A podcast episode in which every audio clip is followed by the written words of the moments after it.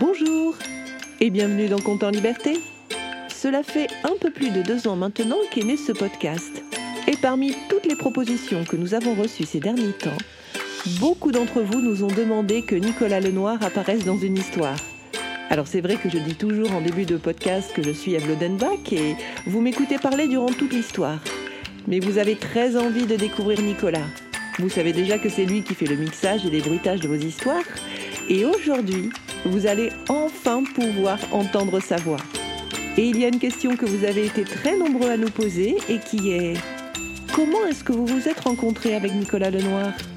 Alors aujourd'hui, on va tout vous raconter. Mais comme je ne me souvenais pas très bien de tous les détails, eh bien figurez-vous que c'est Nicolas qui a donné forme à ce souvenir. C'est lui qui l'a écrit. Vous allez donc écouter cette histoire qui s'intitule Le conte d'une rencontre. Un jour que je me promenais dans la forêt avec Pygmalion, le lion ailé de Conte en Liberté, nous discutions de la manière de raconter des histoires que nous créerions pour et avec les enfants. Nous pourrions demander aux enfants de nous envoyer plein d'histoires et on choisirait laquelle diffuser chaque semaine. Comme ça, on aurait tout le temps de faire de bonnes grosses siestes. Ah, je te reconnais bien là, Pygmalion. Mais moi, ce que j'aimerais, c'est raconter des histoires avec les enfants. Je voudrais partager ça avec eux. Ah Écoute, je crois que les animaux essaient de nous dire quelque chose. Bon, moi je comprends rien à leur langage. Tu les comprends, toi? Bah bien sûr que oui. Je parle toutes les langues de la forêt. Alors, ils nous disent que il y a une grotte cachée sous les arbres et c'est d'elle que proviennent tout un tas de bruits plus étranges les uns que les autres. Et les oiseaux nous disent que l'entrée de la grotte se trouve au sommet d'un arbre immense. C'est le plus grand de toute la forêt. Allons voir. À mesure que l'on s'approchait, nous entendions toutes sortes de sons, familiers pour certains, étranges pour d'autres. Quand nous avons trouvé l'arbre, il fallut bien se résoudre à grimper jusqu'au sommet. Heureusement que mon ami le lion ailé a de grandes ailes. Une fois installé sur son dos, en quelques battements d'ailes seulement, nous nous retrouvâmes tout en haut. Arrivés à la cime de cet arbre mystérieux que nous n'aurions jamais trouvé sans l'aide des oiseaux, à plusieurs mètres au-dessus de la canopée, commença une longue descente par l'intérieur de l'arbre. Plus on descendait, et plus les sons devenaient clairs. D'ailleurs, il faisait clair dans cet arbre, car des dizaines de lucioles s'animaient à notre passage, et tels des petits soleils, nous éclairaient le chemin pour ensuite s'éteindre comme elles s'étaient allumées. Dis, Ève, tu trouves pas étrange tous ces animaux qui nous guident? On dirait qu'ils veulent nous aider. Comme si notre destin était d'arriver à rencontrer l'auteur de tous ces sons étranges. Tu as raison. Oh, je crois bien qu'on est arrivé devant une porte. Il y a de la lumière. Attends, là. On dirait une sonnette. On va voir si elle marche. J'arrive. Si c'est toi, Gaston, tu peux tout déposer devant la porte. Quand la porte s'ouvrit, apparut devant nous un monsieur avec une très longue barbe et de toutes petites lunettes. Ses habits étaient faits de feuilles d'arbre et de branchages, et on pouvait voir plein de petits rongeurs minuscules se balader entre les feuilles. En fait, nous avions l'impression de parler à un arbre à l'intérieur d'un arbre. Ah, c'est vous. Je vous attendais. Vous devez être Ève et le lion ailé. Les petites lucioles ne vous ont pas embêté c'est que je les sollicite beaucoup pour m'éclairer dans mon immense atelier, et certains jours, elles sont un peu fatiguées. Alors il m'arrive d'utiliser un vieux système de miroir qui reflète la lumière du soleil, mais il aurait bien besoin d'un bon nettoyage. Il est très ancien, vous savez.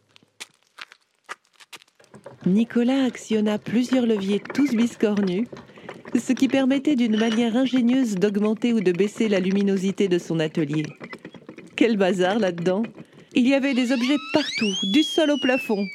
Et chaque fois que la lumière augmentait, les petites lucioles venaient se déposer sur notre hôte, dans un ballet incroyablement féerique. Ces lucioles, c'est magnifique. Visiblement, vous nous connaissez déjà. Comment c'est possible? On ne s'est jamais rencontrés Oui, je vous connais. Enfin, j'ai entendu parler de vous. Je m'appelle Nicolas. Mes amis, les animaux, m'appellent Nico, et certains m'appellent Kai. Ils sont très curieux, et comme ils aiment bien écouter aux portes, ils sont venus me voir quand ils ont compris que vous cherchiez quelqu'un pour vous aider à raconter vos histoires. Oui, nous adorons raconter des histoires et faire voyager l'imaginaire des enfants. Mais qui est ce Gaston que vous attendez? Ah, Gaston, c'est un ami castor qui vit avec sa famille non loin de là, dans la rivière qui traverse notre belle et grande forêt. Comme les humains ne font pas toujours attention à leurs déchets, une partie finit dans la rivière et vient se mettre dans le barrage qu'il a construit pour sa nombreuse famille. Chaque semaine, il vient me déposer tout ce qu'il trouve et qui ne lui sert pas pour son barrage. Et moi, j'utilise tout ça pour construire des maisons solides pour mes amis les animaux. Sinon, j'en fais des objets rigolos. Et la rivière reste propre. Tenez, prenez cet objet-là. Il ne ressemble à rien comme cela, mais si vous soufflez dessus, eh bien il s'envole en faisant des bruits d'abeilles. J'ai appelé ça une carambeille. Ah, mais c'est génial Dites, vous semblez avoir des tas d'idées plus merveilleuses les unes que les autres. Accepteriez-vous de nous aider à créer des ambiances sonores pour les histoires que nous souhaitons raconter aux enfants? Oh, mais oui, cela promet d'être amusant. Voulez-vous m'en dire un peu plus? Eh bien, c'est très simple. Cela s'appelle Conte en liberté. Chaque semaine, nous demandons aux enfants qui nous écoutent de nous donner des idées pour raconter de nouvelles histoires. Eve écrit les histoires, elle les raconte, et moi, Pygmalion le lion ailé, je fais voyager ces histoires à travers le monde entier, et parfois même au-delà. Et vous, Nicolas Vous pourriez créer des sons merveilleux et des bruitages rigolos avec toutes vos machines. Ça donnerait encore plus de vie à nos histoires. Et nous sommes certains que les enfants vont adorer. Écoutez, ce serait un plaisir immense de pouvoir vous suivre dans cette aventure. Ça tombe bien, j'ai ici tout un tas de matériel qui attend d'être recyclé. C'est que Gaston m'en dépose des quantités incroyables chaque semaine, et je n'ai pas eu le temps de m'en occuper. Je viens justement de finir une machine qui devrait permettre à mes amis les paresseux de se déplacer plus vite pour aller visiter leur famille. Je dois aller la livrer aujourd'hui. Souhaitez-vous m'accompagner? Il y a assez de place pour nous trois.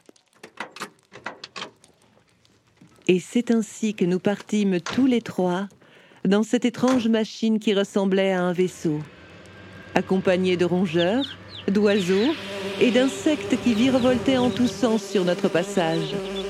Vraiment, cette rencontre était très belle et promettait de joyeux moments de création d'histoire.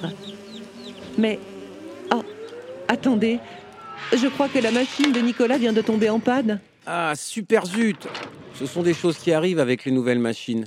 C'est que je n'ai pas eu le temps de la tester correctement. Mais pas de panique, j'ai tous mes outils avec moi. Ce sont mes amis les rongeurs qui les rangent dans mon manteau. Restez avec moi les amis, ce sera réparé en un rien de temps. Alors Pygmalion, le lion ailé et moi sommes restés à regarder Nicolas réparer sa drôle de machine. Ça a pris beaucoup de temps, alors pour connaître la suite de cette histoire, nous vous donnons rendez-vous la semaine prochaine.